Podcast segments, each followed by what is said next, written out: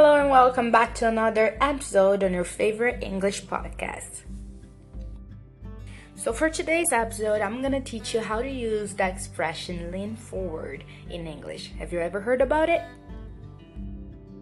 So, just to start it out, lean forward is a metaphorical phrase that suggests being actively engaged, attentive, or proactive in a situation.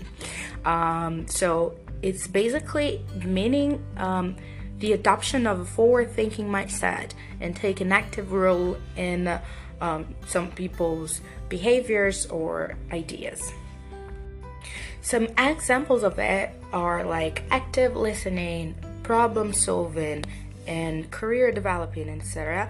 A personal growth when you stand um, by any sort of situations uh, in an active way this means that you're leaning forward. So, for example, when we're procrastinating a lot, like we spend most of our time on social media doing nothing, just scrolling down the feed, uh, we should lean forward to do what we have to do.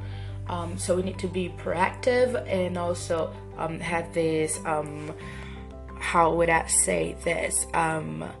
Engage the behavior over the things that we gotta do instead of procrastinate. So lean forward means to take action and to be like um, self-starter. And I'm gonna leave you here an exercise for you to practice um, the usage of lean forward. So um, imagine the following situation um, there's an area in your life where you would like to see personal growth. You will have to describe three ways you can lean forward and actively pursue growth in that area. So don't tell me right now, just think about it. Um, try to give me um, examples of things that you can do to lean forward that goal. And of course, always remember that this expression is not meant to be taken literally. Uh, of course, lean forward uh, can mean like literally lean your body forward, but we use it more in um, figuratively way. So uh, remember that this is more like an engaged mindset than moving your body physically.